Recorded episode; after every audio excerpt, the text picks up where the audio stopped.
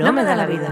No me da la vida. No me da la vida. No me da la vida. No me da la vida. No me da la vida. El podcast Tech Donde no aprenderás nada nuevo. con Alba Silvente y Miriam González.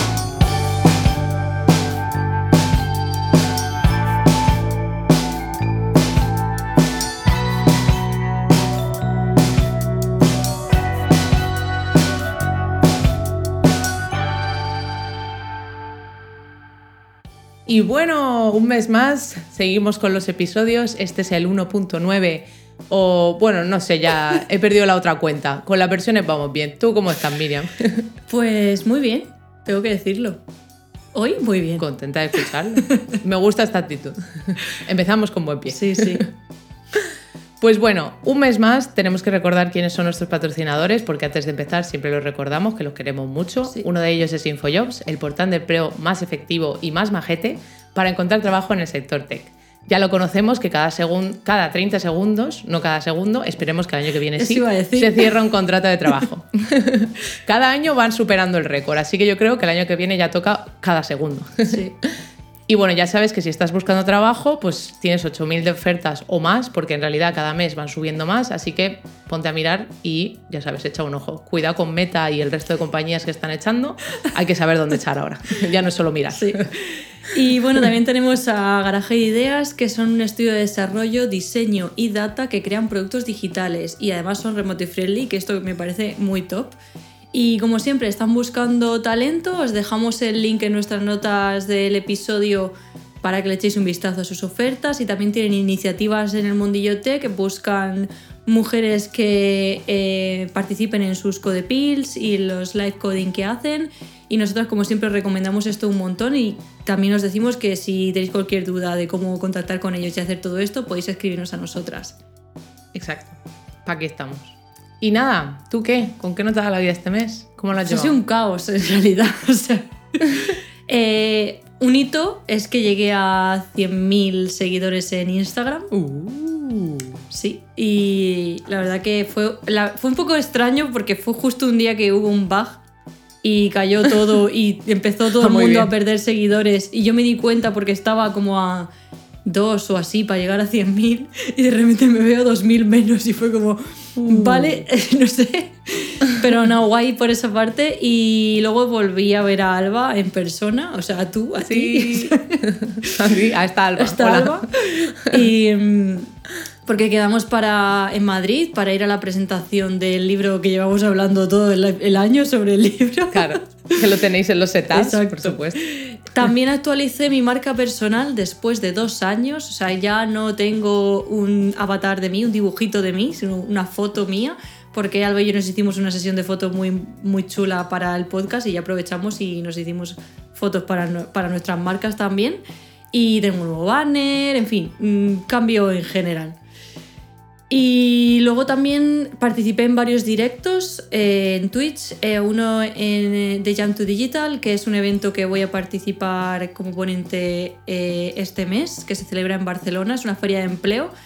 Y también he estado un par de veces, me he pasado por Platzi y hablar allí de, de crear contenido y de empezar en el mundillo tech.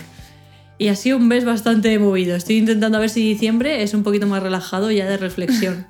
¿Y tú qué tal? Ya toca. Bueno, pues en realidad eh, yo no sé qué decir porque en realidad he trabajado y no he vivido. O sea que sí, no me ha dado la vida para vivir.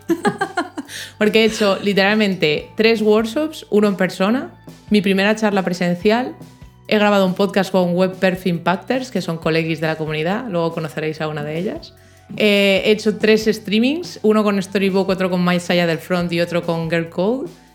Y, y- y fui a un evento de performance también con los de Web Perf Impactors, o sea que he estado todo, todo el tiempo por ahí. Y encima me han nombrado Woman Tech Maker Ambassador, que ahora me toca loguear todas las actividades que hago también en su plataforma. ¡Oh, Dios! Como no tenía ya, ¿sabes? Pues ahora otra más. Entonces tengo una lista infinita de cosas que tengo que subir. ¿Para qué? O sea, yo de verdad que quiero parar ya. Necesitas delegar lo, lo que es el spread de lo que haces. Literal, o sea, el publicarlo en redes, por favor, alguien. O sea, yo no, no, no doy, no doy abasto. Ay, qué bueno. Pues sí que son cosas, sí. Además, tu primera Sí. charla en persona en inglés. Sí, y en Italia. Y en Italia. O sea, totalmente random. Muy fuera de confort total, vamos. Enhorabuena, de verdad, porque eso. mm, Jo, E- muchas Eres gracias. una ama. Lo pasé mal, pero al final salió bien. O sea, yo lo recordaba horrible, luego he visto el recording y digo, chal, ni tan mal, ¿eh? Pasé la primera, vamos a ir por todo lo alto. Y, y bueno, del podcast también tenemos cositas.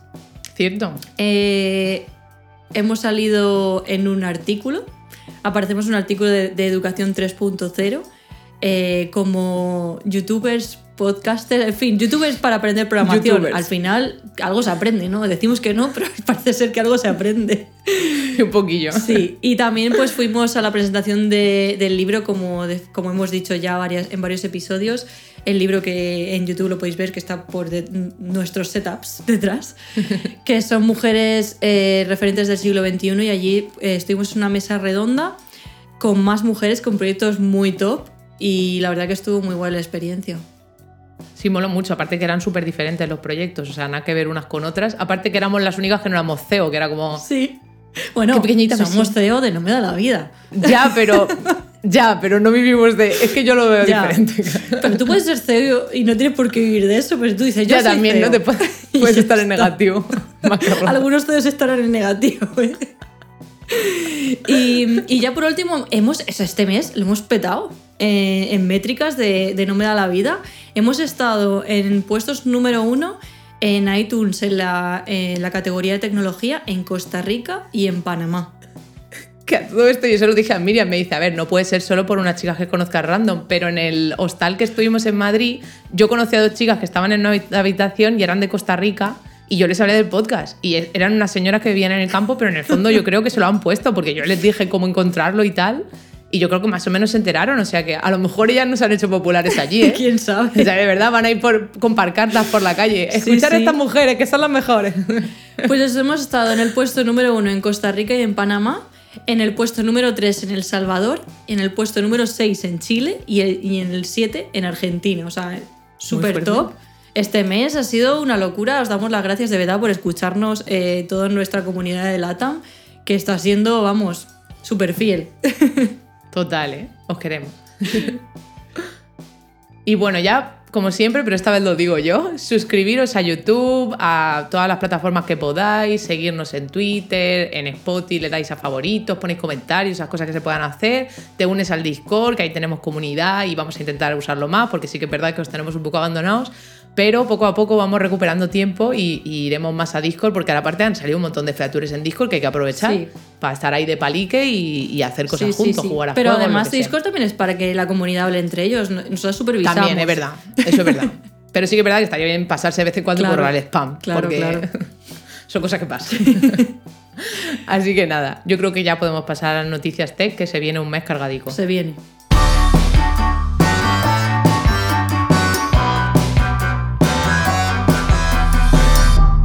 ¿Qué está pasando? en el mundillo tech. Y empezamos con las noticias eh, que vienen calentitas este mes. Yo no sé qué pasa en noviembre, pero Yo esto ha sido una locura. Así que, Alba, ¿qué nos traes?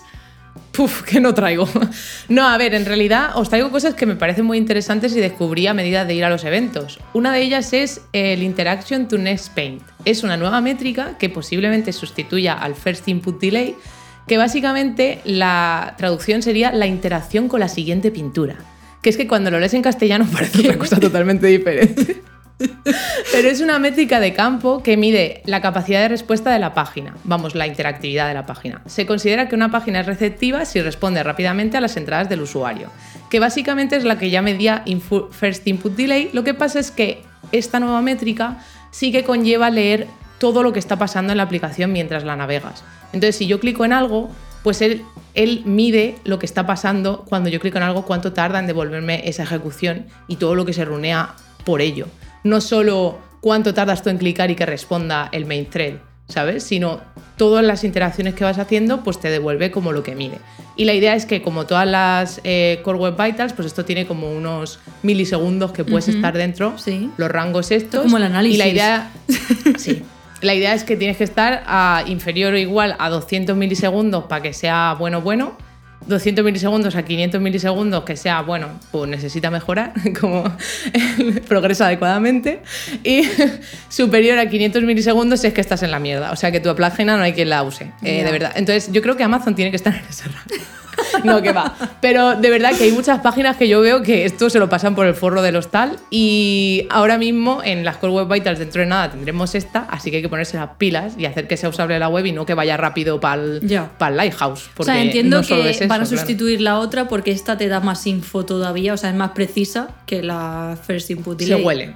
Se huele que va a ser así. Sí, O sea, ya ir es como, preparando, bueno, sí, pero no. preparando Claro.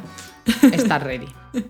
Y bueno, luego otras cositas que han pasado bastante randoms es que ha salido una nueva plataforma de analíticas que en el fondo no es nueva, simplemente la ha comprado Bercel y la ha hecho famosa. Vaya. Que se llama Split B. Que el logo es monísimo porque es una ovejita muy cookie. Y la idea es que, pues como todas las plataformas de análisis, pues al final coge los datos y te lo representa en gráficas, pues todo lo que hacen ya de por sí. Pero Bercel, pues al final ha apostado por ella porque trabaja muy bien con la privacidad. Ah, eso te iba a lo hace preguntar. todo, claro.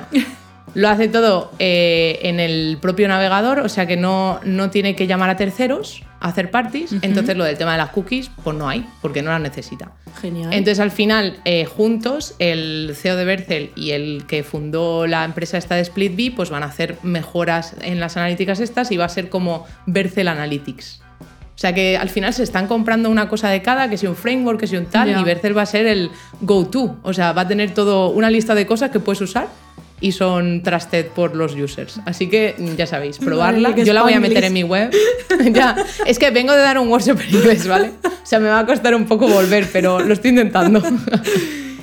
no, pues está Pero guay. que- Entonces en- entiendo que será de pago, eh, no. ¿no?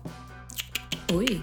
Y cumple No GDPR y todo eso y, y no es Sí. de pago. Mm, interesante. Que buena pregunta, porque claro, a lo mejor por algo la ha comprado Bercel, porque no daban, no daban para vivir, claro, si era gratis, ¿no? Puede ser. Claro, eh, de momento pero a ver, la es, de- idea es, gratuita.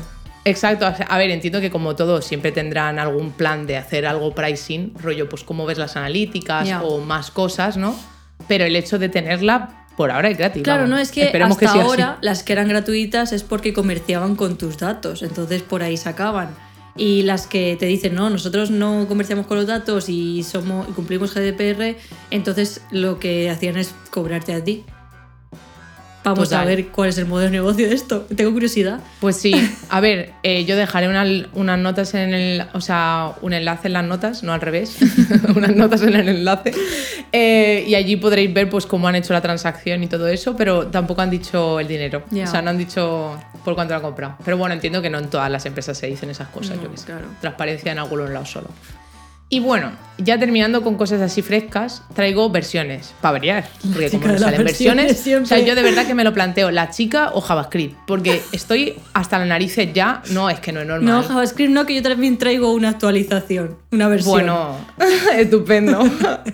No, pero ha salido eh, Nax- Next eh, 13, sí, porque Nax ha sacado la 3 también, pero esa es para luego. La Next versión 13, la idea es que trae, pues dire- directamente no es que traiga una nueva versión del framework, es que han traído nuevas cosas. O sea, han traído nuevas cosas que puedes hacer en plan como Bit y todo esto, pues han creado otra. Bueno, Hombre, es 13. lo resumo. Al ser número redondo suelen añadir cosas tochas. Claro, pero es que son cosas que puedes utilizar con otras cosas también. O sea, externas a Next. Oh, Bueno, interesante. Claro, la idea es que eh, han integrado eh, una cosa que se llama TurboPack, que viene siendo el nuevo bit, pero hecho en Rust. O sea que si eres eh, programador de JavaScript, pues vas a tener putas para poder hacer algo ahí porque no tenemos ni idea de Rust, a no ser que nos enseñen también mientras entramos. Pero bueno, se supone Qué que es súper mega rápido. Sí, yo no sé qué está pasando, de verdad. A mí me está estallando la cabeza ya con tanta cosa. Pero bueno, la idea buena de Next, del nuevo Next, es que aunque sea un breaking change muy gore para la gente que lleva trabajando mucho y esté todo literalmente internet obsoleto ahora mismo, si se quiere migrar a esta versión, porque ningún tutorial va a funcionar, porque han cambiado la estructura de los componentes, cómo trabajan, eh, los rendering modes ahora son dinámicos totalmente, o sea, una puta locura. Suena, la idea es que han suena hecho... que has sufrido Yo no, empresa. porque no soy de React, Ya. pero, pero todo el mundo que ha hecho un paquete en React ahora mismo está pasando las putas viendo a ver cómo coño se migra al nuevo, obviamente, pero bueno, no pasa nada, poco a poco. En principio no nos obligan a cambiarnos todavía, creo.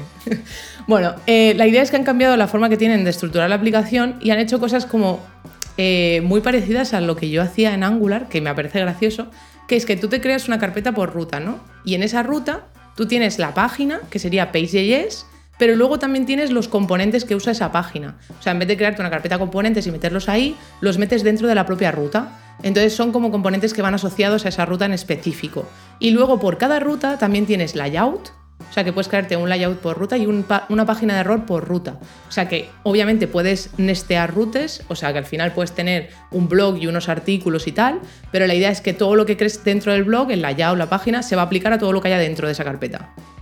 Y solo va a coger la del nivel más bajo. Entonces si tú tienes un layout en el artículo, va a ser diferente al layout del blog. O sea, es una puta locura porque al final eso te lo puedes estructurar todo para adentro, pero luego quiero ver los proyectos. O sea, yo quiero ver eh, cuando lo use la gente qué, qué destrozo hacemos. Porque claro, está claro que en el mundo de React creo que había menos, menos organización que en Vue, porque todo el mundo más o menos utilizamos las mismas carpetas, creo.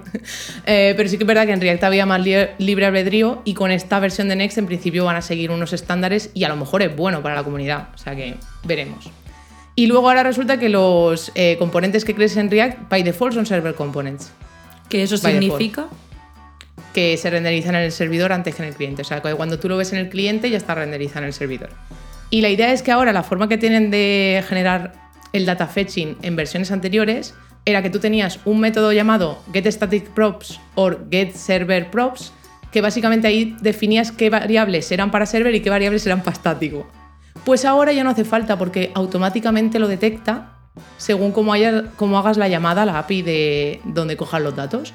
O sea que eso sí que en verdad ha mejorado mucho, porque tenías que crearte ahí, venga, otra funcioncica para esto. Pues no, ahora ya llamas a los datos y ya, según cómo los llames, si los cacheas o los revalidas o cosas así, te cambian renderir method de cada cosa en específico, no de toda la aplicación. Ya. O sea, es un poco fantasía. Sí, sí, ya veo. Yo no soy de React, pero viendo lo que he aprendido con Next debería pasarme, porque de verdad que sé más de Next ahora que de Nuxt, pero eh, pues todo por hacer la noticia, porque te digo yo que no tenía ni idea de cuando lo leí.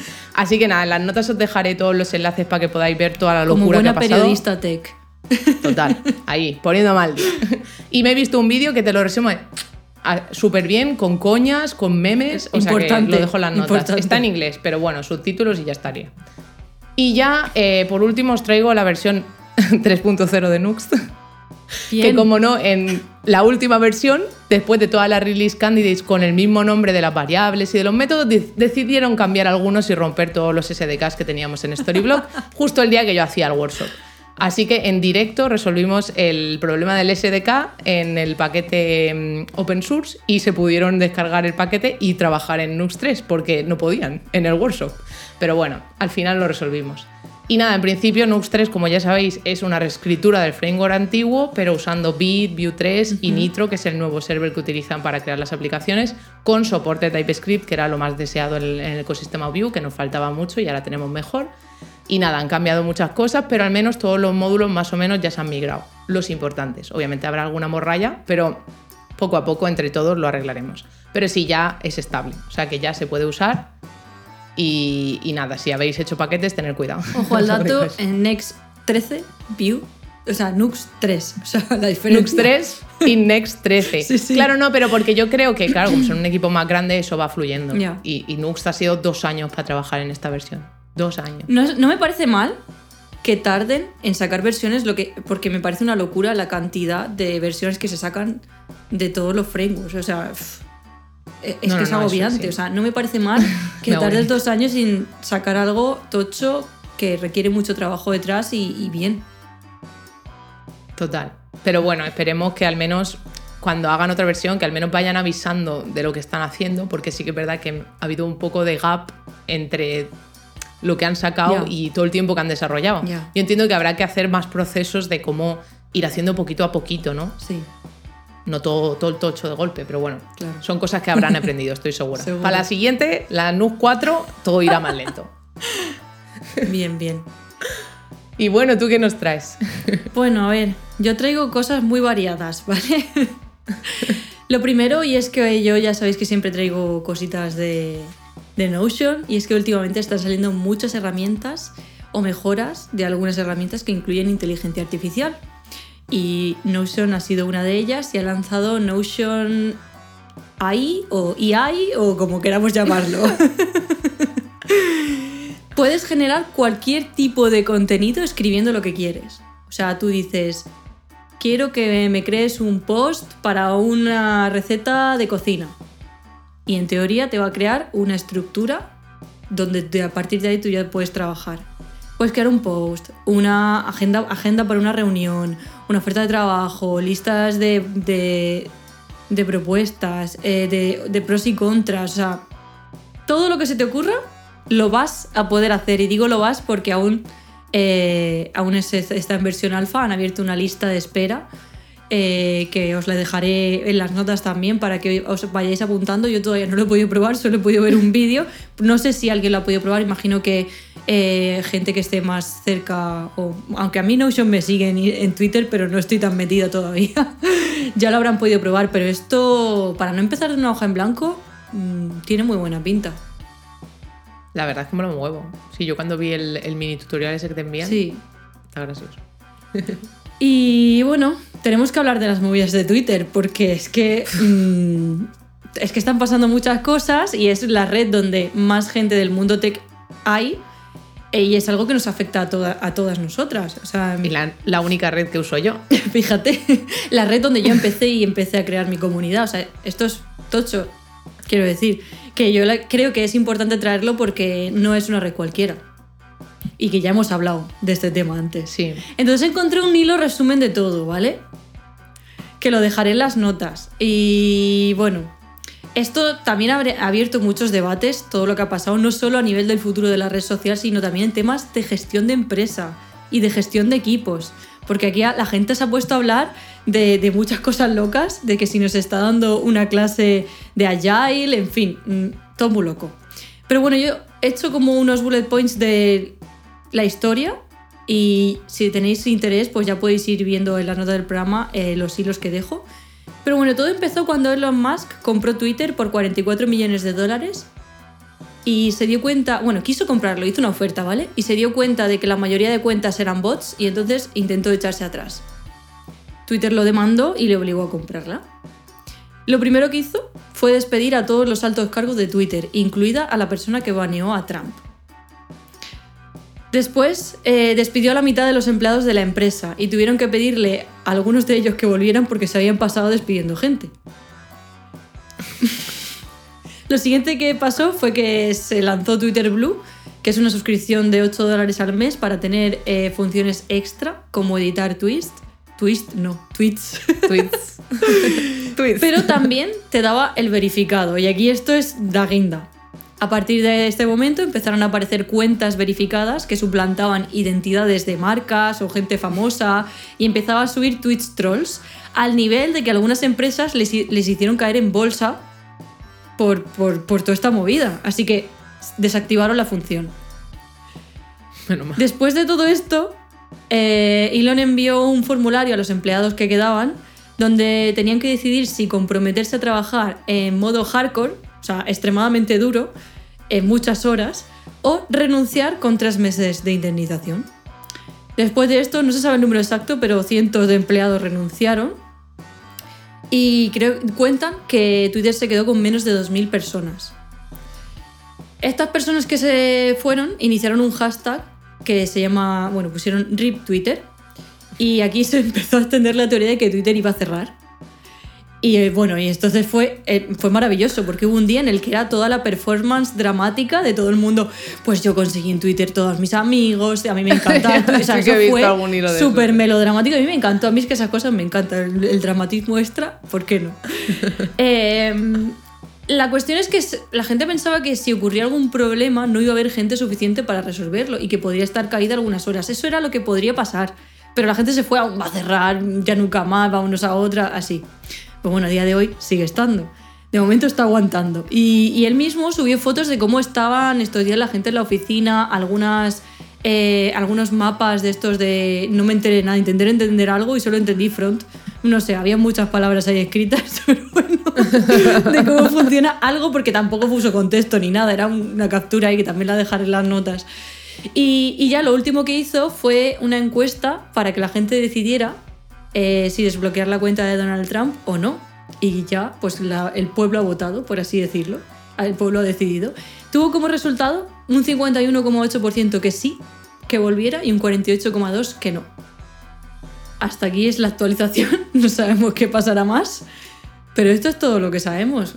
Mm, Madre mía. Para estar con palomitas, ¿eh? La, la historia. Ya, pues sí, la verdad. Yo espero que, que los votos de Trump no sean de Estados Unidos porque no quiero. No lo sé, no sé si fueron 15 revivamos millones de, votos lo que hubo. O sea, yo creo que eh, hay cosas más importantes que se votan menos.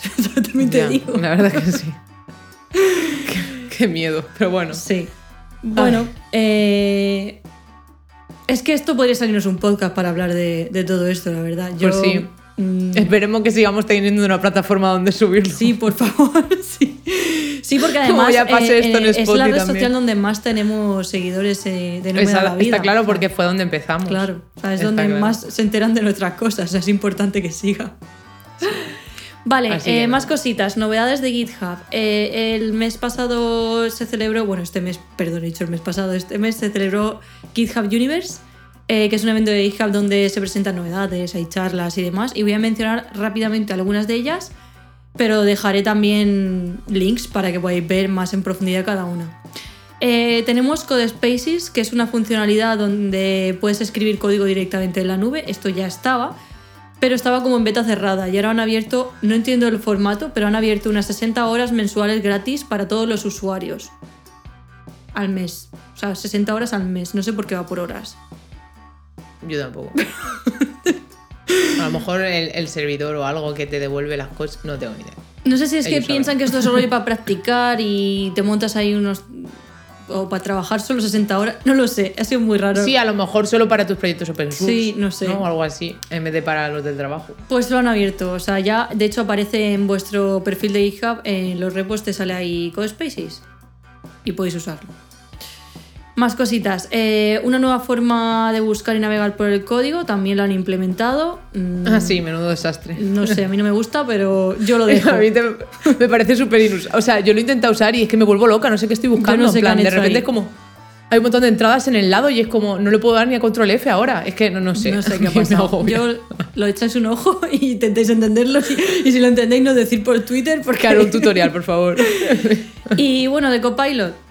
Tenemos novedad y es que ahora vamos a poder hablarle a Copilot y decirle, eh, hey GitHub, let's write some code, por ejemplo. Imagino que en español no, pero... Esto es solo para británicos, sí.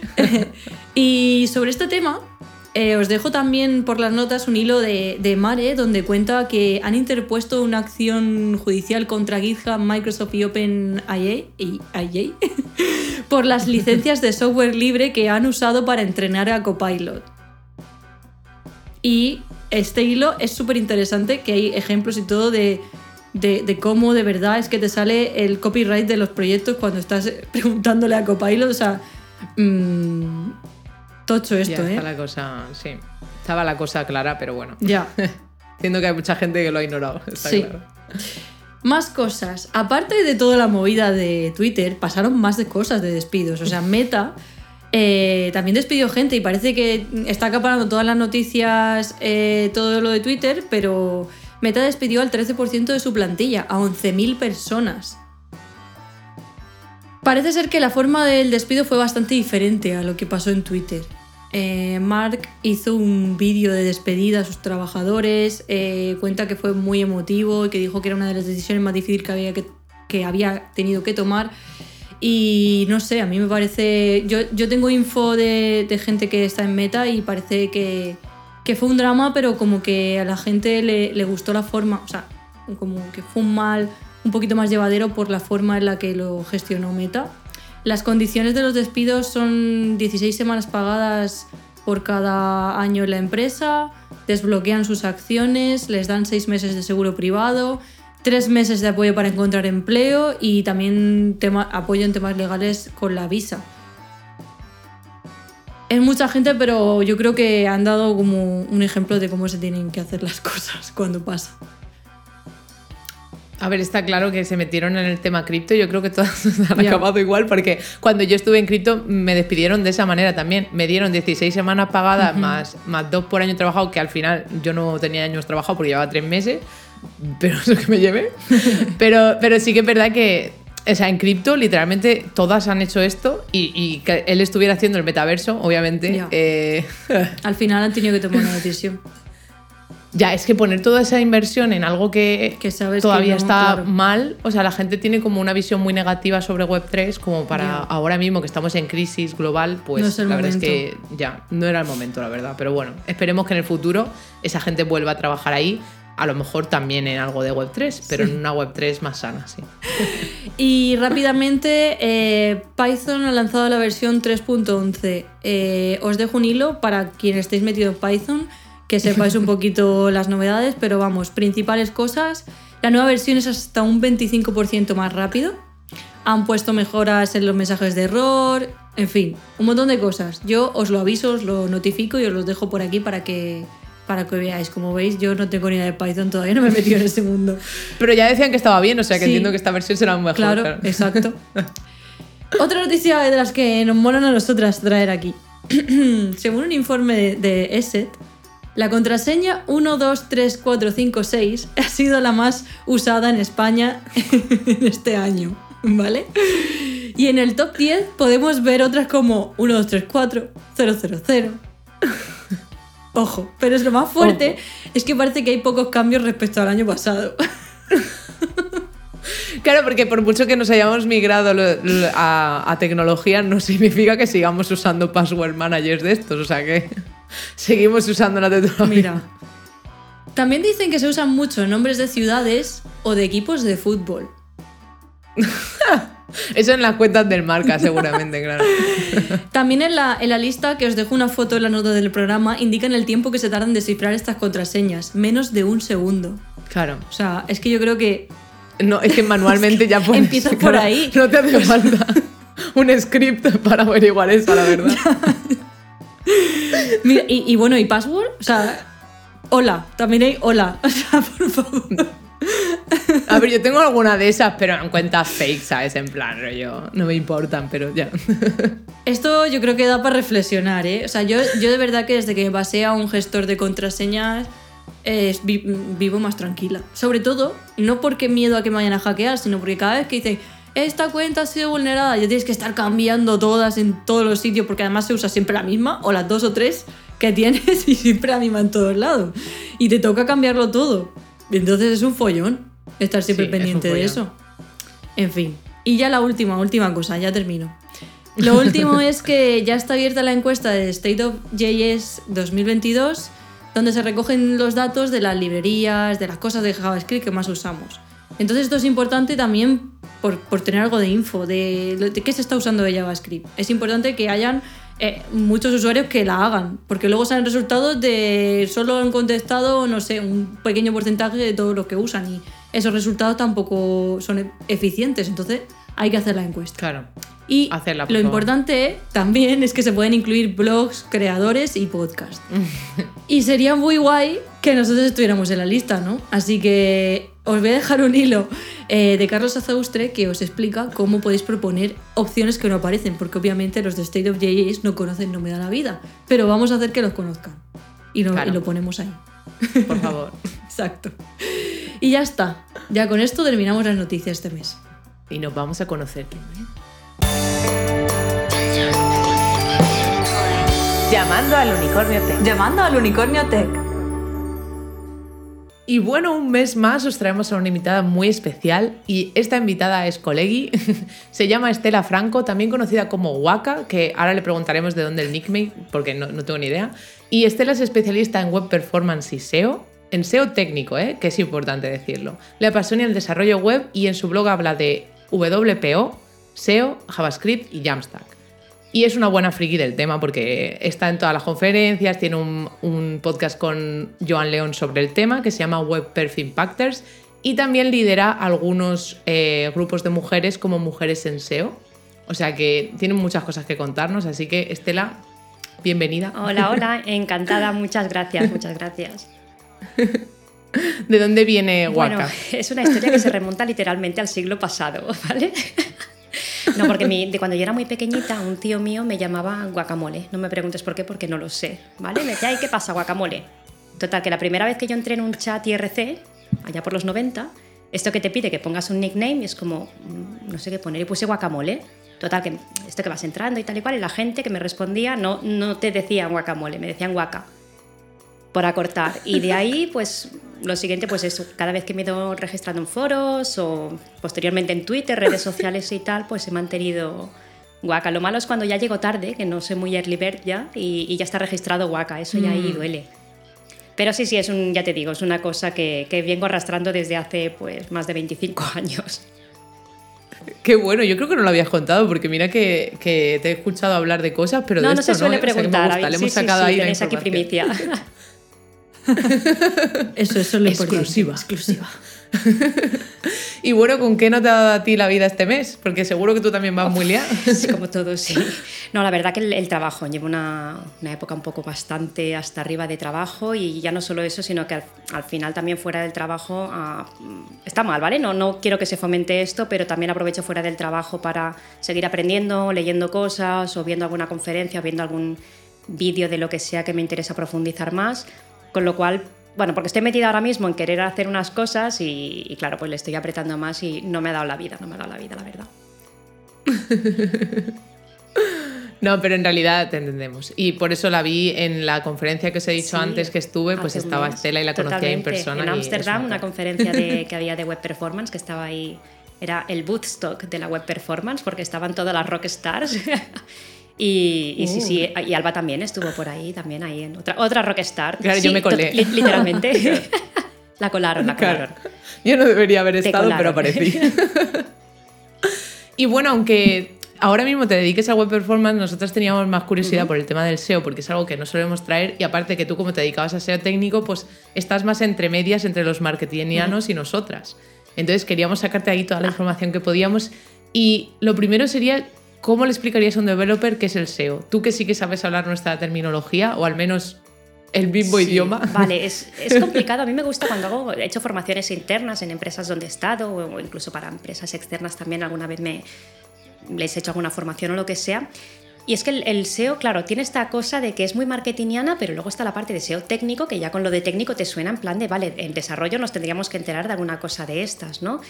Y es que el SEO eh, realmente se estructura como en tres partes. O sea, el SEO por, como sí, como tal, es al final hacer las mejoras necesarias para conseguir que tu sitio, tu página web, pues aparezca mejor posicionada en, en los buscadores para aquellas consultas que se supone que te pueden traer negocio, ¿vale? O sea, no, no, no pagas a posicionar por una cosa que no te va a servir a nivel negocio. Este es otro tema, pero que hay que tener en cuenta, ¿no? Entonces, para conseguir esto al final son, para mí yo lo estructuro con tres patas, ¿no? Por un lado, todo lo que sea mejorar para, mm, conseguir que la página sea rastreable, porque si los robots de los buscadores no pueden rastrear tu página web, no vas a aparecer, porque no tienen la información con la que posicionarte nada. Esa sería la primera pata. Esto es 100% técnico. Luego, por otra parte, tendrías lo que es la parte de indexación, conseguir que lo que los robots van rastreando lo puedan indexar en, en- el caso de Google, ¿no? En el índice de Google para que esté disponible para cuando un usuario haga una consulta, pues que sepa dónde ir a buscar esa información y exista esa información. Esto también es técnico.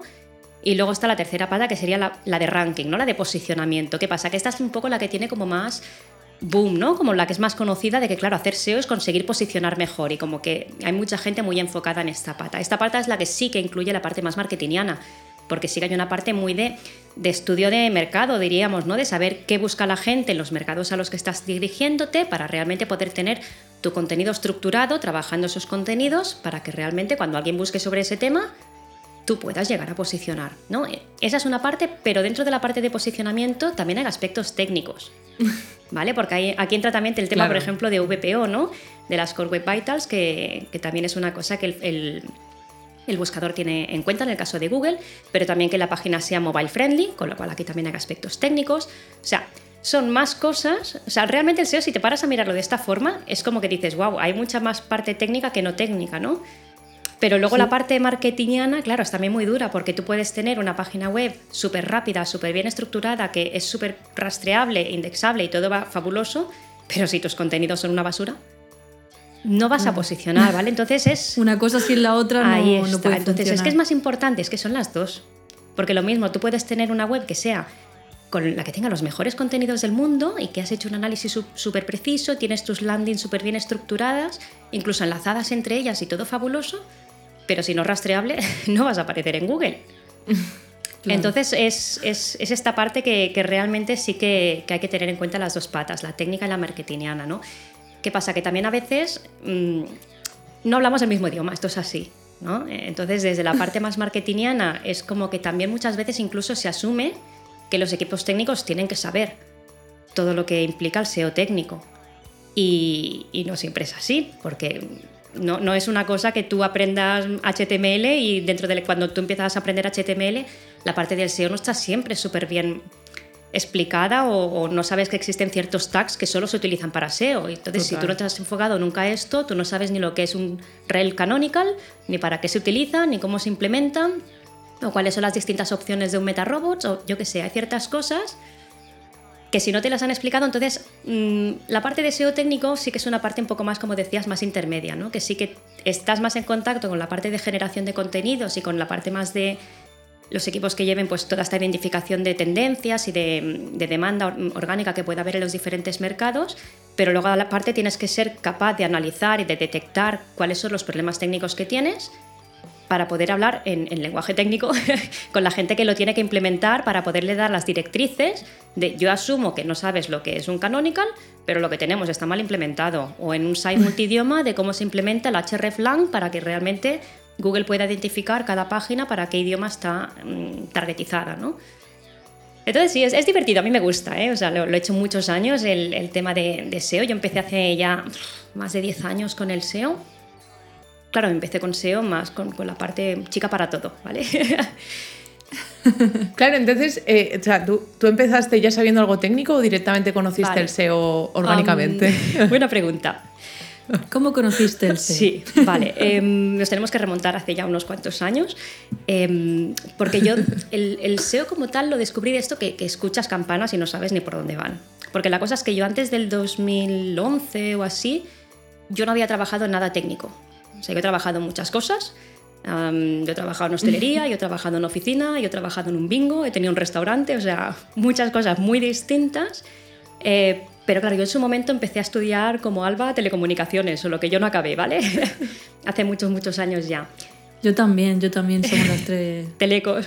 Teleco. La cosa es que sí que he tenido siempre como el gusanillo de, que me gustan las cosas técnicas y cacharrear y, ¿sabes? Un poquito como que, tienes esto, así el, gusanillo. Cuando llegó un momento en mi vida que por diversas circunstancias decidí como encarrilarme otra vez como para, para el sector más digital, en aquel momento era en plan de qué haces Estela, que no tienes ni estudios ni experiencia, eh, tienes ya una edad, y, cómo te metes en el sector. ¿no? Entonces yo en su momento hice un máster, entre muchas comillas, de marketing digital y en ese máster eh, nos explicaron muchas cosas, ¿no? porque yo en aquel momento yo ya me estaba metiendo mucho en redes sociales, ya era bastante activa, veía que la digitalización de las empresas era una cosa que iban muy pez, y que, y que había, empezaba a haber demanda, ¿vale? Entonces es como una, vi la oportunidad, fui un poco visionaria en ese aspecto, ¿no? Entonces, de hecho, el máster que hice fue la primera edición de la escuela donde lo hice eh, porque empezaban a apostar con eso. ¿no? Y sí que estuvo bien el tener una visión 360 de muchas cosas de marketing digital, desde email marketing, analítica web, que me flipó y me sigue flipando la analítica web, la verdad que es, es maravillosa,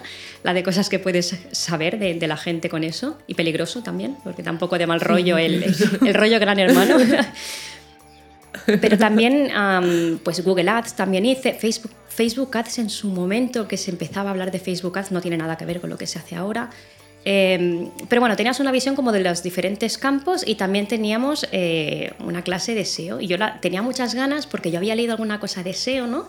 Y es como, uy, HTML, ya me hacía ilusión y todo, ¿no? En plan de que voy a volver a tocar cosas más técnicas. La, en mi caso, la, la clase de SEO fue decepcionante, no es lo que yo esperaba.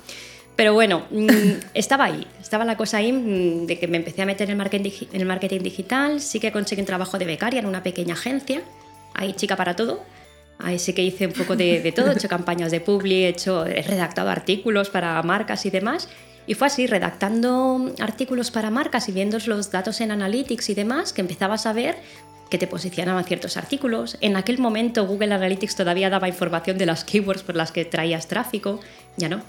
Em, y, fue un poco en plan de, hola, es verdad que optimizando y tal los contenidos y yo podía ir editándolos, ¿no? Porque al final era una plataforma como un WordPress, pero no era un WordPress y sí que, sí que ibas viendo, ¿no? Pero bueno, eso se quedó ahí, porque ya, te digo, un poco chica para todo. El caso es que a partir de ahí luego me, me salió una oportunidad, me contactaron para un puesto solo de SEO. en, en un rollo Airbnb en Barcelona y fue como un plan de, ¡wala! O sea, se fue en plan de, ¿dónde está la cámara oculta? Porque es la parte como que más me llama la atención y encima que me den la oportunidad sin tener experiencia más allá de cuatro cosas, ¿no? Em, básicas, porque al final es documentación y tal y tienes la- las nociones básicas teóricas, pero no lo has puesto mucho en práctica, ¿no? Pero bueno, era en house, con lo cual era full time eh, aprendiendo SEO porque la persona que confió en mí era en plan de, no, no, ya me va bien que solo tengas las nociones básicas eh, porque así no tienes malos vicios. En plan de, yo quiero formarte de cómo yo hago las cosas y cómo yo entiendo el SEO para que mm, puedas trabajar como yo quiero. Yo lo agradezco muchísimo porque la persona esta que me dio la oportunidad, seguimos siendo grandes amigos, hablamos prácticamente a diario eh, y nos contamos nuestras penurias también prácticamente a diario, es importante también. Em, pero me ayudó muchísimo porque era una persona súper técnica. Entonces ya me dio mucha visión de, de estos aspectos técnicos, ¿no? De que sea, comprobar que sea rastreable, que sea indexable y demás, más allá de también la parte de investigación de mercado, ¿no? Pero a mí siempre me ha gustado más esta parte más técnica. Entonces, mm, he intentado como ya ir tirando más por esa parte. Después de, de estar aquí en esta empresa tipo Airbnb, de aquí fui a, a, a Atrápalo, que al final también era un equipo técnico. En Atrápalo estuvo súper chulo porque yo tenía un contrato de developer. parte, sí, sí, sí, Anda. en- porque era en parte del equipo técnico, el SEO estaba integrado dentro del equipo técnico y fue como descubrir otra manera de trabajar, porque la, la gestión de contenidos y demás, aunque éramos parte del equipo técnico, también hacíamos un poco, sobre todo a la hora de abrir mercados, ¿no? De vamos a abrir ahora en Guatemala, en Guatemala. ¿Cómo se dice billetes de avión en Guatemala? Eh, ¿Cómo se dice reserva de hotel en Guatemala? Porque al final tienen sus propias palabras que utilicen o alquiler de coches. Tienen sus propias palabras, entonces analizar la competencia y demás para poder ver qué es lo que se busca allí y demás. O sea, esa era una parte del trabajo, pero luego la parte más técnica, ¿no? De, de realmente el enlazado entre las páginas, de entender cuando se, de- se rehace una landing. Estaba súper bien hecho al ser parte del equipo técnico, te decían, oye, eh, ¿qué necesitáis para SEO? O sea, hacías la, lista de peticiones que normalmente Qué es al guay. revés, ¿vale? Normalmente en SEO, por desgracia, te encuentras un proyecto que ya está hecho y tienes que ser la mala del cuento de es que esto está mal y no nos sirve para SEO. Ya. Entonces ya Total, desde el principio ya. estaba muy bien porque ya decías, oye, pues yo necesito enlazado a nivel horizontal con otras categorías, tienes que inventarte al diseñador, ¿no? Tienes que inventarte un widget para poder tener este tipo de información y que contextualmente no sea una, una ñapa, o sea, ya lo integraban bien, ¿no?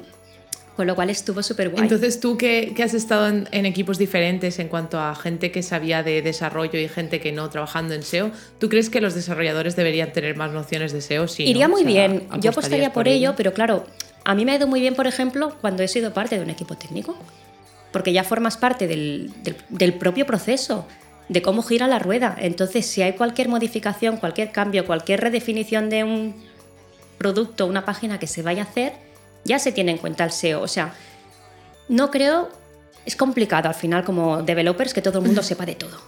Es muy complicado. Entonces, que sí que pueda haber un perfil que sepa de SEO técnico para dar apoyo a developers, eso para mí sería básico.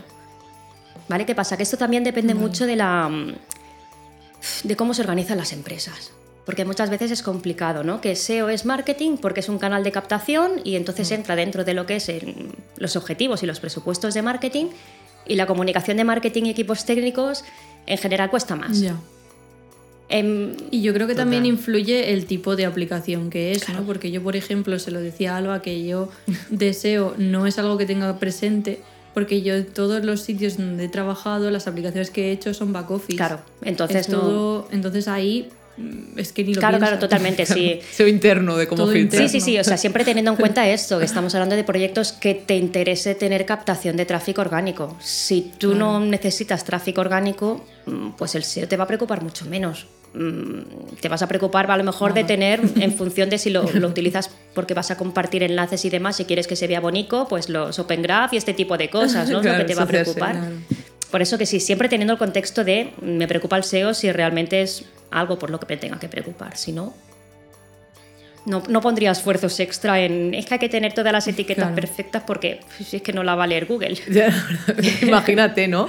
En plan el admin de, de WordPress, no, es que hay que tener No todo perfecto, no vaya a ser que no no ranque. No, no tiene sentido. Ahí totalmente coincido. Buenísimo. Y, y claro, a raíz de esto tú empezaste a dar charlas, ¿no? Sobre, sobre SEO en conferencias y tal, y vimos que creaste Mujeres en SEO y queríamos saber ¿De dónde te surgió todo esto? ¿Por qué empezaste a dar charlas? Pues a ver, charlas mm, había dado alguna de vez en cuando, cuando me invitaban a alguna cosa. Yo, yo no sé si es una cosa que nos suele pasar, pero a mí me ha pasado que me cuesta llamar a puertas para dar charlas. A- Ahora ya menos, ¿vale? Ahora ya estoy en otro momento vital. Pero cuando eres más joven y tal, el síndrome del impostor, como mujeres generalmente estamos más expuestas. Entonces es como que, mm, bueno, si me llaman y tal, y bueno, pues lo puedo valorar, ¿no? Entonces, pues sí, me habían llamado para alguna cosa y tal, y sí que había participado en algunas charlas, pero lo de mujeres en SEO, de hecho, nació relacionado con todo esto. Y es que hace ya, no sé si fue hace ya cinco años o así, pasó en Twitter, de hecho, que, que no sé qué evento había, que era un panel 100% masculino. Y bueno, pues empezamos un poco como... Sigue pasando. Sigue pasando, ¿no? era un evento de SEO, sí, La sí, pero bueno. que- En aquel momento, pues eh, varias personas pues decidimos un poco como levantar la voz, ¿no? De mm, qué pasa, porque no... Muy, muy poca diversidad ¿no? en este panel, que parece que, que las mujeres no nos dedicamos al SEO, o qué, es lo que pasa aquí. Y no es una realidad, luego te paras a mirar y hay muchísimas mujeres que se dedican al SEO, ¿no? O sea, no, no es ci- no es 50-50, ¿vale? Eso es verdad que no es una cosa que sea totalmente equilibrada, pero sí que hay muchísimas mujeres, ¿vale? No es una cosa que digas que es que somos un 10% y que casi no se nos ve, existimos. Y bueno, en aquel momento pues las respuestas era como que había menos mujeres, como que no queríamos dar charlas, como que habían preguntado a una mujer y les había dicho que no. Claro, ya habían cubierto el cupo, ¿sabes? Ya tenían el check. en fin, que como recibimos esas excusas, pues eh, yo con otras dos personas, con MJ y con Aleida, eh, dijimos, venga, pues hacemos un formulario chungo eh, para tener y el Google Sheets resultado de la encuesta, o sea, del formulario de mujeres que estén disponibles para dar char- charlas, metemos un embed en, en una página web y la lanzamos y así nació Mujeres en SEO. Hicimos un dominio así en plan rápido, compartimos la encuesta en redes para que las mujeres pusieran sus, sus perfiles y demás para que las contactaran y en plan de, no hay mujeres en SEO, no las encontráis, toma, aquí tienes el directorio. ¿No? Que, de- ahora, ¿cuál es la excusa? para que sigas sin- Claro. sin, contactar a mujeres y sin contar con mujeres en tu, en tu evento. Y es que al final, supongo que pasa bastante en todos los sectores, que al final muchas veces cuando son eventos que no hay un call for paper, sino que realmente se va llamando a las personas, al final tiras un poco de colegueos, ¿no? ¿Y qué pasa? Que, Sí. que se mueve poco. Entonces, si tú tienes tu círculo y entre todos vosotros os lo cocináis y os lo guisáis, vas a llamar siempre a la misma gente, ellos también te van a llamar a ti y al final es un círculo muy cerrado, ¿no? Que cuesta entrar. Pues esto, con...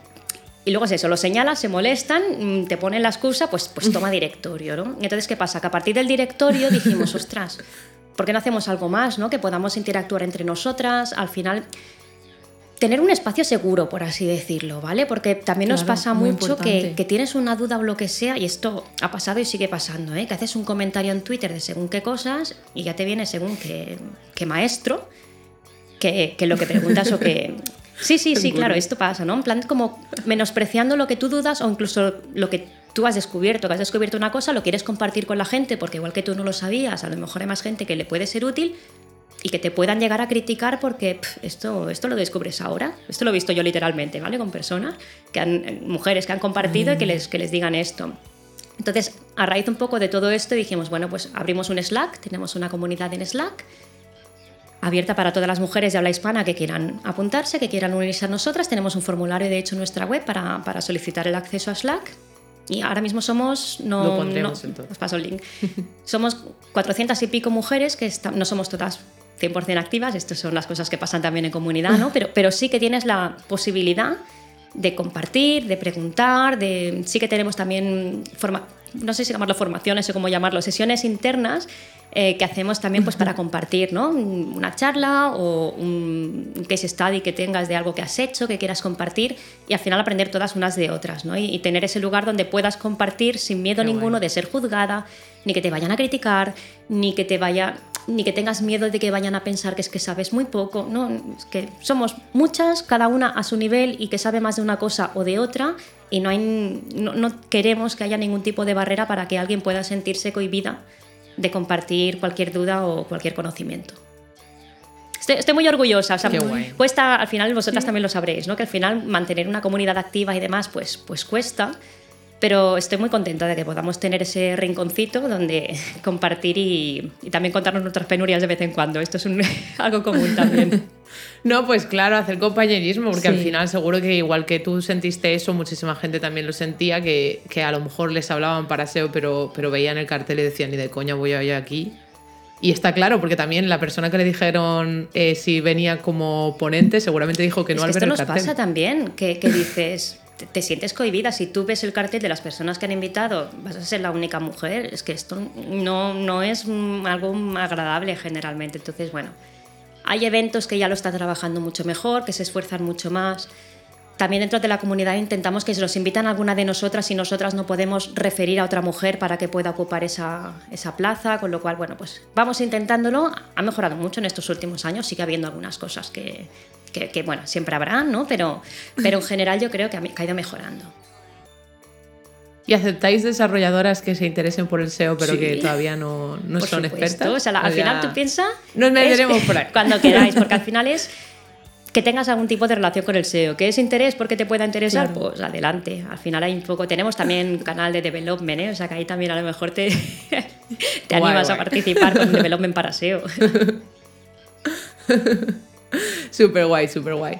Y mm, eh, entonces, en todos estos años, aunque Mujeres en SEO sea más como una especie de grupo o comunidad, habéis dado charlas y tienes experiencia en ello, ¿no? O sea, has estado dando charlas en conferencias y todo esto. Lo digo porque hace poco yo empecé a dar charlas, Miriam ya lleva un año y pico, ¿no? Ya, o, Sí, o más. sí, sí. Y, y yo lo pasé fatal y necesito consejos. O sea, yo, aparte de que íbamos a traerte a hablar de SEO, yo necesito que me digas si los nervios se pasan algún día, si tienes alguna técnica, algo que podamos utilizar. A ver, eh, mi background como speaker, por así decirlo, es un poco también limitado, ¿vale? O sea, sí que da charlas mm, desde rollo petit comité, o sea, cuando soy muy pequeñita, rollo para una empresa y tal, es como más cómoda me siento porque es como una formación y a mí la formación me encanta, o sea, a mí explicar cosas me, me fascina, no sé, en otra vida debí ser profesora. Y sí que he dado charlas en eventos y demás, y, pero tampoco te piensas que, que soy speaker internacional y que voy dando charlas por todos los grandes eventos, ¿no? Lo serás, lo serás. Pero te diría, Jolín, no sé, mm, se pasan. Yo las últimas que he dado me he sentido mucho más cómoda y sí que los, los minutos previos, digamos, a subirte al escenario, sí que sigues teniendo esas mariposas, pero yo ahora me lo planteo de una forma diferente porque me lo planteo como una formación, como que voy a explicar una cosa que la gente no sabe. Y como a mí la formación, ya te digo, me encanta, es una forma que me ayuda mucho a relajar. Y también con los años, ya te digo, estoy en un momento madurativo ya más elevado, eh, ya sí que el síndrome del impostor, mm, un, un buen amigo, bueno, el que fue mi mentor en SEO, que os digo que sigue siendo muy buen amigo, me dijo, el síndrome del impostor tienes que imaginártelo como un señor, como un señoro haciéndote mansplaining. ¿Vale? En plan de ignóralo, porque no. Me ha venido muy bien ese consejo, eh, porque cuando me vienen estas dudas y demás, es como, no, es que lo que yo voy a explicar, primero, yo doy charlas de cosas que haya que controle, o sea, con las que me sienta cómoda. No me pidas que dé una charla de CSS, porque puedo prepararme la charla, pero no voy a tener la seguridad porque no soy experta en CSS, ¿no? Entonces, ese, eso es lo primero, dominar la materia. Y segundo, eh, que tú eres la que más sabe de lo que vas a explicar, eres tú quien ha preparado la, la sesión, ¿no? Con lo cual, eh, la gente puede tener dudas, que las tengan y las pregunten, porque tú controlas lo que has explicado. Y también luego otra cosa eh, que a mí me, me viene bien, en plan, de si no sé una respuesta, no la sé. Muy buena pregunta, pues ahora mismo lo tengo. No claro, nada. ahora mismo no tengo la respuesta. Y me gusta que me hagas esta pregunta y luego por Twitter la podemos debatir. Cuando tenga una respuesta formada, ¿no? Porque al final también de todo se aprende y, y te pueden dar visiones o te pueden preguntar por cosas específicas pues que tú no has profundizado porque no te lo has planteado o por la razón que sea, ¿no? Con lo cual, ya te digo, a mí ya no me da rollo. Si tuviera que hacerlo en inglés es otro tema, ¿vale? Porque de hecho hace relativamente poco he participado en un video podcast en inglés y hace poco también para otro podcast que aún no se ha publicado, eh, también en inglés. Y ostras, es otra, es otra división. ¿eh? Ahí sí que, de, hecho, luego cuando vas pensando dices, hola, has utilizado esta palabra que no era y te has inventado el significado de lo que has dicho, pero en general creo también que la gente tiene eh, paciencia con los que no. Con la, que sí, sí, con las personas que no, no somos nativas, ¿no? que se, se asume, pero sí que me da mucho más respeto, mucho más nervios si no lo hago en mi. En mis lenguas que controlo, en castellano y catalán no me da problema, en otros pues, en otros que es inglés, eh, de momento sí que me, me sigue dando un poquito más de respeto, pero por la barrera lingüística, no, no tanto como antes que, ya te digo, Claro. cuando yo empecé a dar alguna charla sí me daba mucho apuro por la exposición, por decir alguna cosa que yo pensaba que esto era así y resulta que te dicen que esto era así y que te has equivocado. Antes me daba mucho más respeto todo esto. Ahora ya no. No, porque lo que te digo, o sea, ya le digo al síndrome del impostor que se calle y que yo sé de lo que hablo. No, pero qué guay escuchar que al- algún día se pasa, al menos un poco, claro, de que se sosega, algo, porque pasé unos claro, días normal. o sea, ¿eh? Pero- algo de nerviosismo hay. y aunque no seas consciente de ello, ¿sabes? O sea, aunque no estés todo el rato, no diré con miedo, ¿vale? Pero sí con el, ay, ay, ay que llega, ay, qué tal. Eh, pero sí que algo de nerviosismo tienes y a lo mejor estás más alterada o descansas peor o lo que sea porque tiene que llegar el día y quitártelo de encima, ¿no?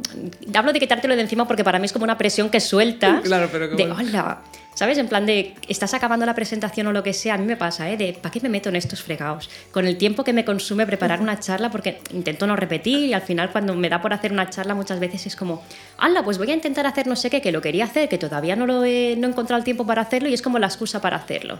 Y al final es em, tiempo que te consume, es ¿no? mucho curro.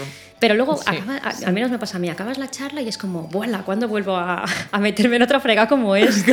Total.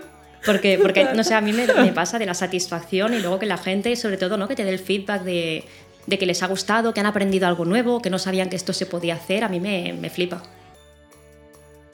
Qué guay, Qué qué, guay. guay. Bueno, muy contenta de escucharte, Estela.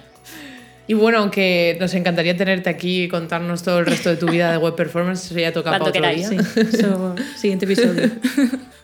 Pero muchísimas gracias por pasarte, Estela. Es un placer contar contigo. a vosotras por invitarme. Y esperamos verte en, en otras Cuando sesiones.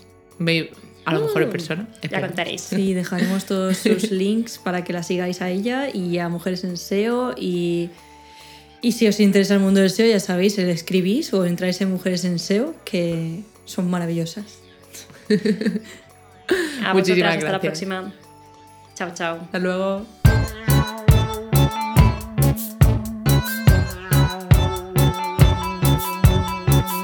Cuéntanos tus penurias. Cuéntanos tus penurias.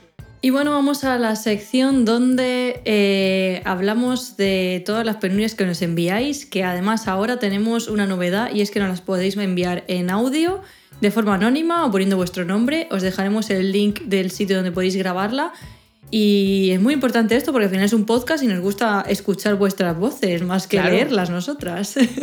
Claro, porque a veces nos trabamos leyendo. O sea, está Sí. bien que enviéis audios. Sí, exacto.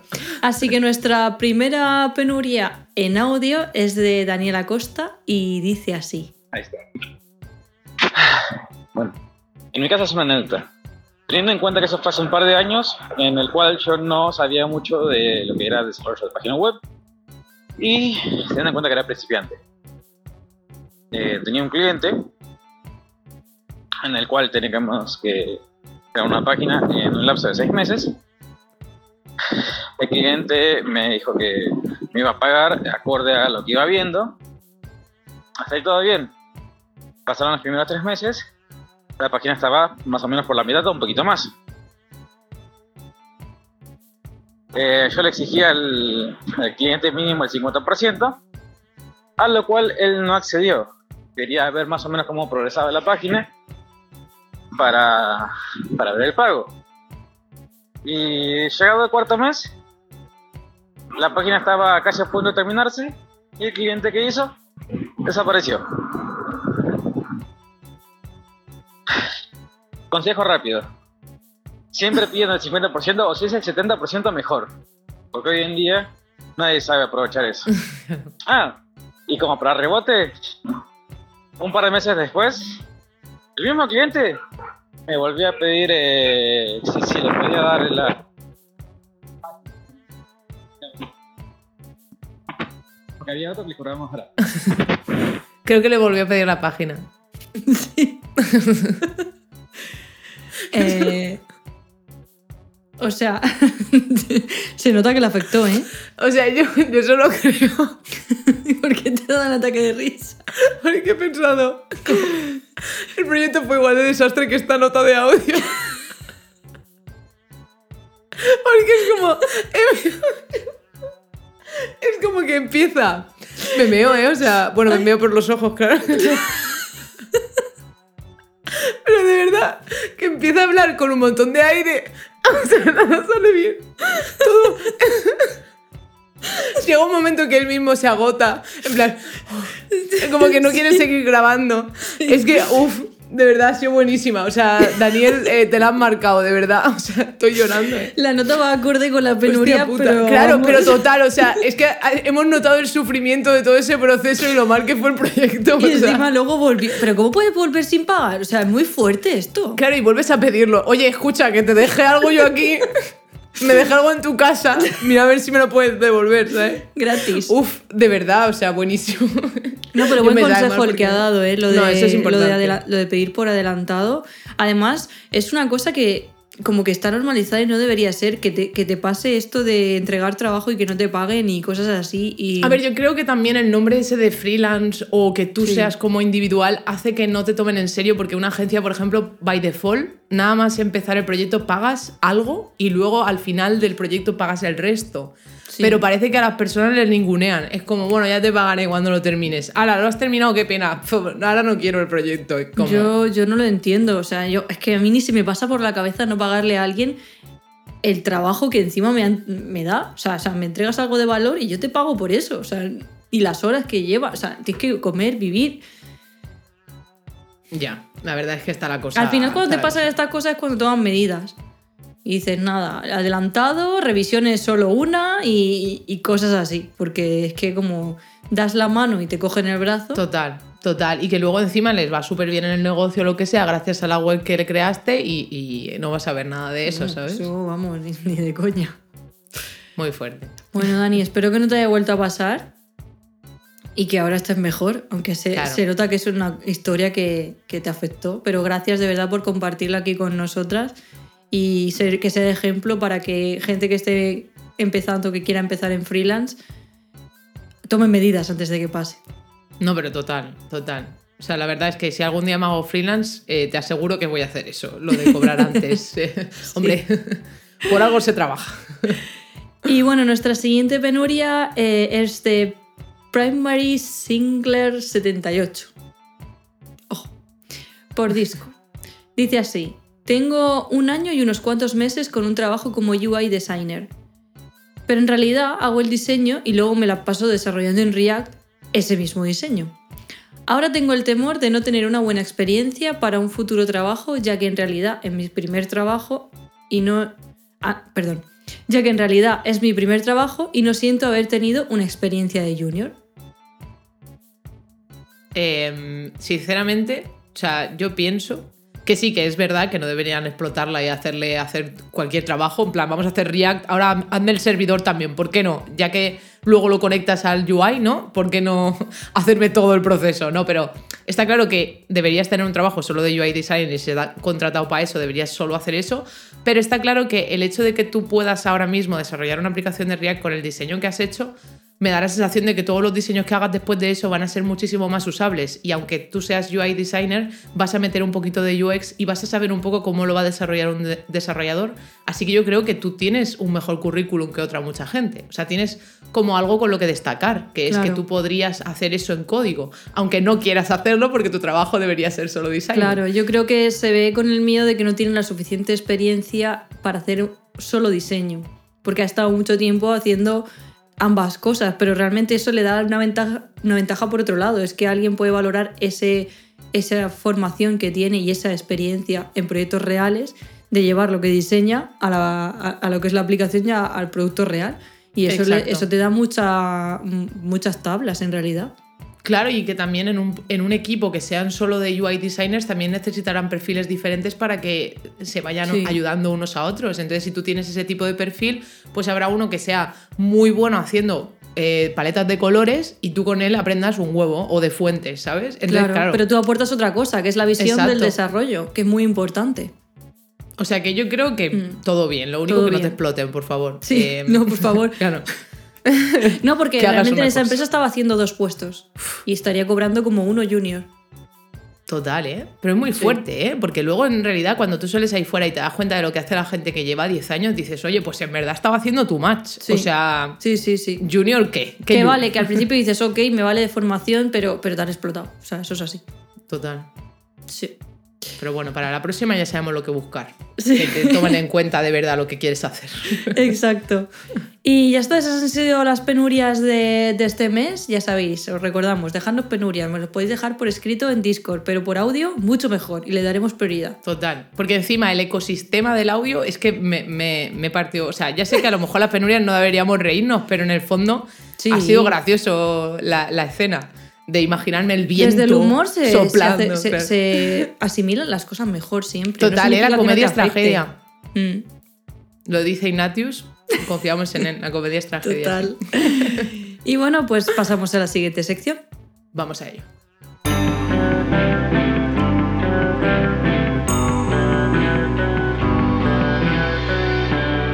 Dices? No tenía ni idea de esto. No tenía ni idea de esto. Y ya estaríamos en la sección que más os gusta porque os traemos cositas nuevas que siempre podéis utilizar en vuestro día a día como programadores o en el día a día de la vida, porque, ¿por qué no?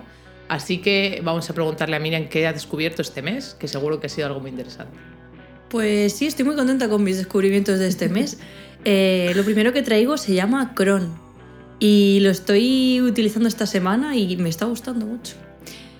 ¿Qué es Cron? Pues es una, a simple vista es una app de calendario, ¿vale? Que puedes decir, bueno, pues una más. Pero promete ser el próximo calendario top y, y lo importante aquí es que lo ha comprado Notion. Lo ha comprado Notion, lo compró este verano y esto puede ser interesante de cara a integración con Notion y una cosa que yo estaba buscando es poder tener un calendario con Google Calendar y todo esto actualizado dentro de Notion y esto era, había que hacer una ñapa increíble y no era fácil, entonces se viene calendario sincronizado porque además este calendario, además es muy bonita la aplicación y puedes sincronizar todos los programas de meetings, Zoom, eh, Calendar y tal, y elegir con cuál vas a hacer esa meeting. De hecho, te sale, me, me he dado cuenta hoy de que te sale las próximas reuniones que tienes en el- la barrita de, al menos en Mac, arriba, y te dice, te quedan dos horas para tal reunión. Y eso, o sea, es muy útil. O sea, mm, tiene cositas, detalles que son muy útiles. Y solo lo llevo usando unos días y ya me está gustando. O sea, es de estas aplicaciones que siento que sí que la voy a integrar en mi día a día porque de verdad tiene cosas que, que son muy útiles. está dando valor. Está dando valor, exactamente. Bueno, puedes sincronizar un montón de calendarios, o sea, todo lo que tiene a lo mejor Google Calendar, pero integrando todos los demás calendarios, los demás meetings y estas piezas, pero que ahora mismo es gratuita, ¿vale? Hay una lista, como siempre tienen, hay una lista para, para que te den acceso y, y veremos a ver qué, qué hace Notion con esto. Yo estoy muy hipeada. Pues yo también ahora, ahora quiero probarla. Sí. Lo siguiente que traigo se llama Exercims Track. Ah, muy bien. La verdad es que sí, un nombre bastante fácil de pronunciar. Pero es una web donde puedes hacer seguimiento cuando aprendes un lenguaje nuevo de programación, ¿vale? Imagina que quieres aprender JavaScript, pues te unes como a ese lenguaje y aparece ahí un árbol con los conceptos que tienes que aprender y vas chequeando. Qué Y guay. además te propone también ejercicios en cada paso que puedes practicar en un editor online que tienen directamente. Mm, eh, El diseño también es muy bonito, a mí me parece súper completo. Tiene una comunidad, te puedes dar de alta como mentor, eh, mola un montón. Tienen hasta 61 lenguajes para traquear. Pero bueno, lo puedes utilizar solo como tracker. Imagina que, que tú quieres una, una ruta de aprendizaje de un lenguaje. Yo digo, quiero aprender Python, no tengo ni idea por dónde empezar. Pues, y además lo vas chequeando y vas diciendo, vale, ya me sé hasta aquí. Te va diciendo, te sabes un 70%, un 80%. Esa típica barra que ponemos de progreso, bueno, que no deberíamos de poner en los currículums. Pues un poco como las nociones básicas te, te las puedes ir completando ahí. No sé, me, me gusta un montón, me ha parecido súper interesante. Sí, va acorde con todo lo que hemos traído hoy, porque si quieren aprender Rust para trabajar en TurboPack, eh, se pueden meter aquí, hacer el arbolico. A ver, que es les- imposible y claro. que no llegan nunca. Claro, y decir, bueno, en verdad vuelvo a JavaScript, que estábamos a gusto. Exacto. Y esto es lo que traigo. ¿Qué traes tú, Alba? Pues yo, en realidad, me he dado cuenta de que cosas usables, pocas, ¿eh? No, que va. Hay una, hay una de ellas. Mira, la voy a decir primero porque me parece más usable, sí. Hay una nueva herramienta, bueno, nueva, sí, nueva para mí porque la he Claro, ¿no? Esta sección es de eso. claro, que se llama Codemo. Y Codemo con K viene siendo una especie de storybook, pero en vez de para design systems o componentes es para tutoriales y código en general. Entonces tú cuando creas la documentación de tu código, digamos que cada enlace que tienes en la documentación, a la derecha te abre el archivo de código, porque tienes como una especie de sección que parece un poco como Code Sandbox y todo esto, que tienes como una especie de browser y al lado como el código. Pues en este caso tienes una especie de documentación y al lado el código. Entonces, cada vez que tú señalas algo en la documentación, te abre el archivo y te highlightea el trozo de código al que se refiere, aunque el código esté ahí copy-pasteable y lo puedas cambiar y todo. O, sea, que, tú enlazas código a temas que estás hablando. secciones como líneas y te los highlightea, en plan pone otro color al, de, al resto de código y te lo pone en Te blanco, pero en el fondo todo, exacto, perdón, no me salía la palabra, yo highlighter, venga, todos conmigo. Eh, Me encanta, a mí me encanta. pero eso, eh, me, me flipó porque yo me metí en la web y la web ya es así, la documentación de ellos. Entonces, claro, Ah, tú claro, empiezas mejor de, "¿Y yo, ¿qué ejemplo?". está pasando? Claro, en algún momento te pierdes un poco, en plan, que no entiendes muy bien qué estás viendo si no sabes dónde estás, pero una vez haces el- la documentación para tu código, para tu trabajo, es la polla. O sea, me parece súper intuitivo y, y muy chulo además, porque es tan interactivo que es que podrías hacer unas slides ahí perfectamente. Y así vas ahí seleccionando las cositas que quieres enseñar en la Ya charla, ves. ¿sabes? Sí, sí, No sí. sé, o sea, me pareció la polla. O sea, que si queréis utilizarlo, tienen la versión hosted por ti, o sea, que lo puedes crear en su página, o puedes utilizar unos paquetitos que tienen, que tienen como dos paquetes. O sea, que ir a probarlo, mirar la versión mola o qué, y, ya está. Y si habéis hecho algo, nos pasáis el enlace que lo queremos ver.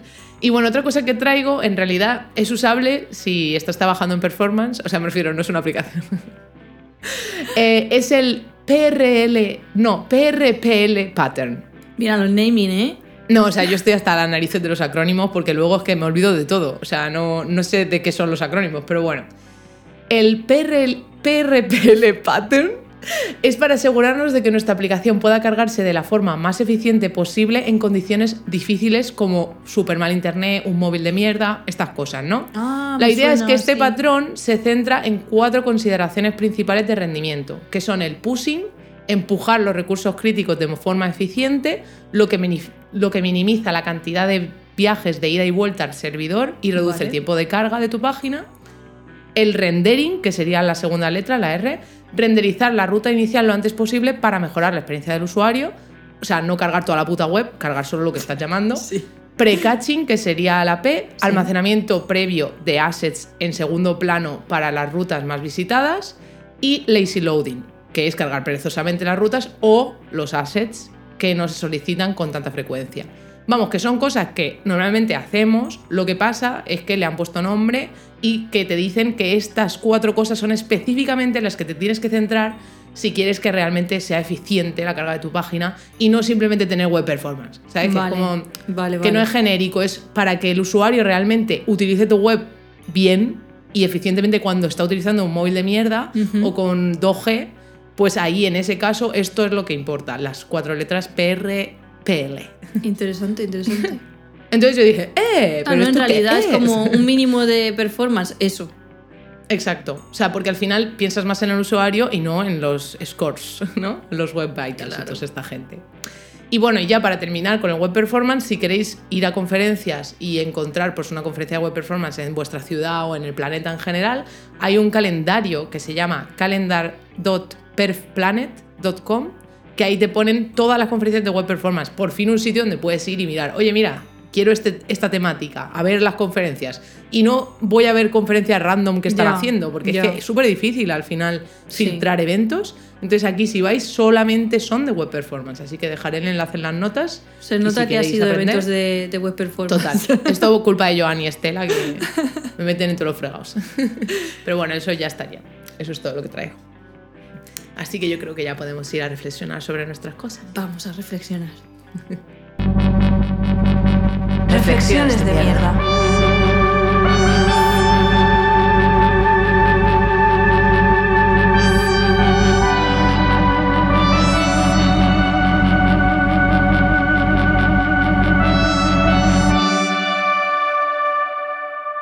Y bueno, mm, terminamos ya el episodio reflexionando. Así que, ¿qué reflexión tienes, Alba? Cuéntame. Pues a ver, yo como hace poco di mi primera charla, pues llegué a unas conclusiones y es que no entiendo por qué coño las, las cenas de speakers son el día de antes de la charla, que es cuando peor estás, no puedes socializar, no puedes beber alcohol, porque si no al día siguiente pues te cagas en todo.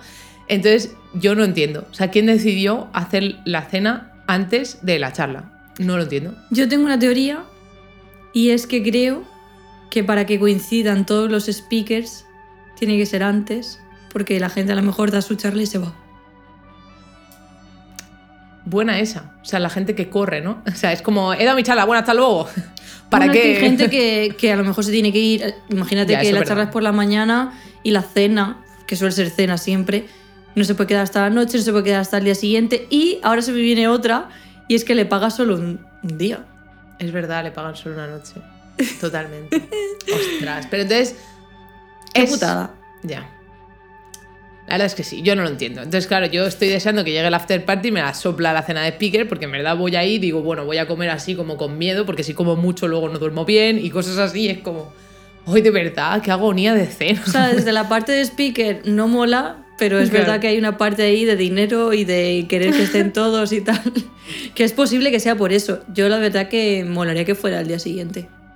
Pues sí, lo apoyo también. O sea, el Pero día de la charla. Claro, el día de la misma charla. Pero bueno, la próxima vez pues lo que haré será prepararme la charla dos días antes y ese Da día igual, vas a estar como- nerviosa igual. Ya. Es que es complicado, ¿eh? me cago en la mano. Sí, sí, sí. Y bueno, la última que traigo, porque solo tenía dos, es eh, que no entiendo cuando me hacen fotos por qué les cuesta tanto sacarme como cuando yo me hago un selfie. O sea, yo sé que hacer un selfie es diferente, pero aún así yo me saco en picado y sin papada. Pero cuando ellos me hacen la foto, yo salgo como así, con Tú cara estás de en que... alto en escenario, ¿verdad? Está claro. Ellos no.